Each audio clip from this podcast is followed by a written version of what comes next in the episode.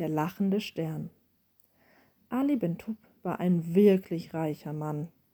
Das konnte man ohne Übertreibung sagen. Er hatte eine Oase, einen Palast, 110 Diener und 284 Kamele.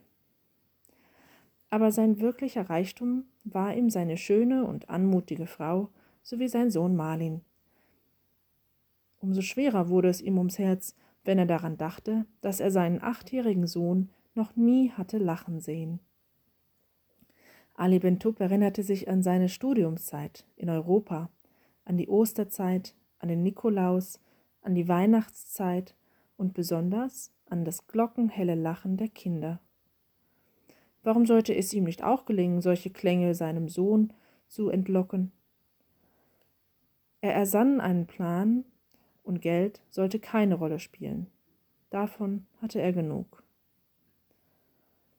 Eine Riesenbestellung gab er auf eBay auf mit folgenden Wünschen.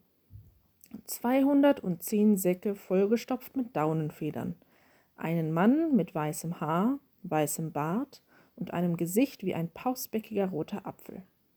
Auch ein Schlitten musste her, mit, Gold, mit Glocken bestückt und zehn Rentieren, die den Schlitten ziehen sollten. Leider konnte selbst eBay ihm keine Rentiere beschaffen. Darum mussten 30 Gazellen aus Afrika her, um den Schlitten zu ziehen. Ein Nikolaus in seiner Oase war sein Ziel, zur Freude seines Sohnes. Die Vorbereitungen waren bald abgeschlossen und endlich war es soweit. Viele Gäste waren geladen, Kaufleute und Kalifen mit ihren Familien, aber auch Diener sollten sich über die tolle Show freuen. Eine Arena unter freiem, sternenklaren Himmel, überspannt mit Seilen, von denen aus die Daunenfedern Flocken rieseln sollten.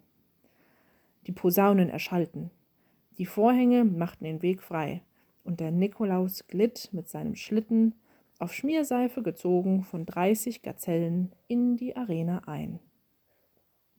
Ein Raunen kam von den Tribünen. Plötzlich ein markerschütterndes Löwengebrüll aus dem Handy von Yusuf, dem Sohn des Kaufmanns Soleman.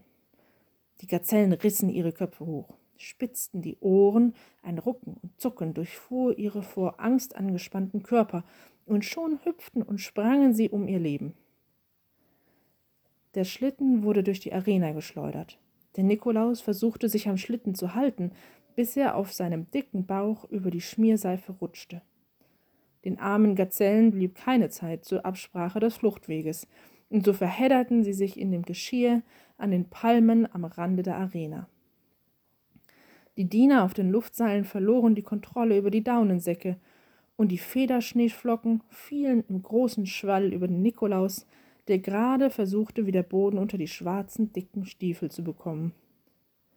Mit vor Tränen glänzenden Augen schaute der Nikolaus zum Publikum empor und versuchte eiligst, Geschenke, die aus dem Sack gepurzelt waren, zurückzustopfen. Plötzlich ein helles, wie viele kleine Glöckchen klingendes Kinderlachen. Alle Gäste schauten zu den Bänken des Ali Bentub und seiner Familie. Marlin schüttelte sich vor Lachen, und ein tosendes Gelächter erschallte wie eine Antwort von den Rängen der Tribünen. Alle Gäste lachten und freuten sich mit ihm, dem kleinen Sohn des großen Ali Bentub.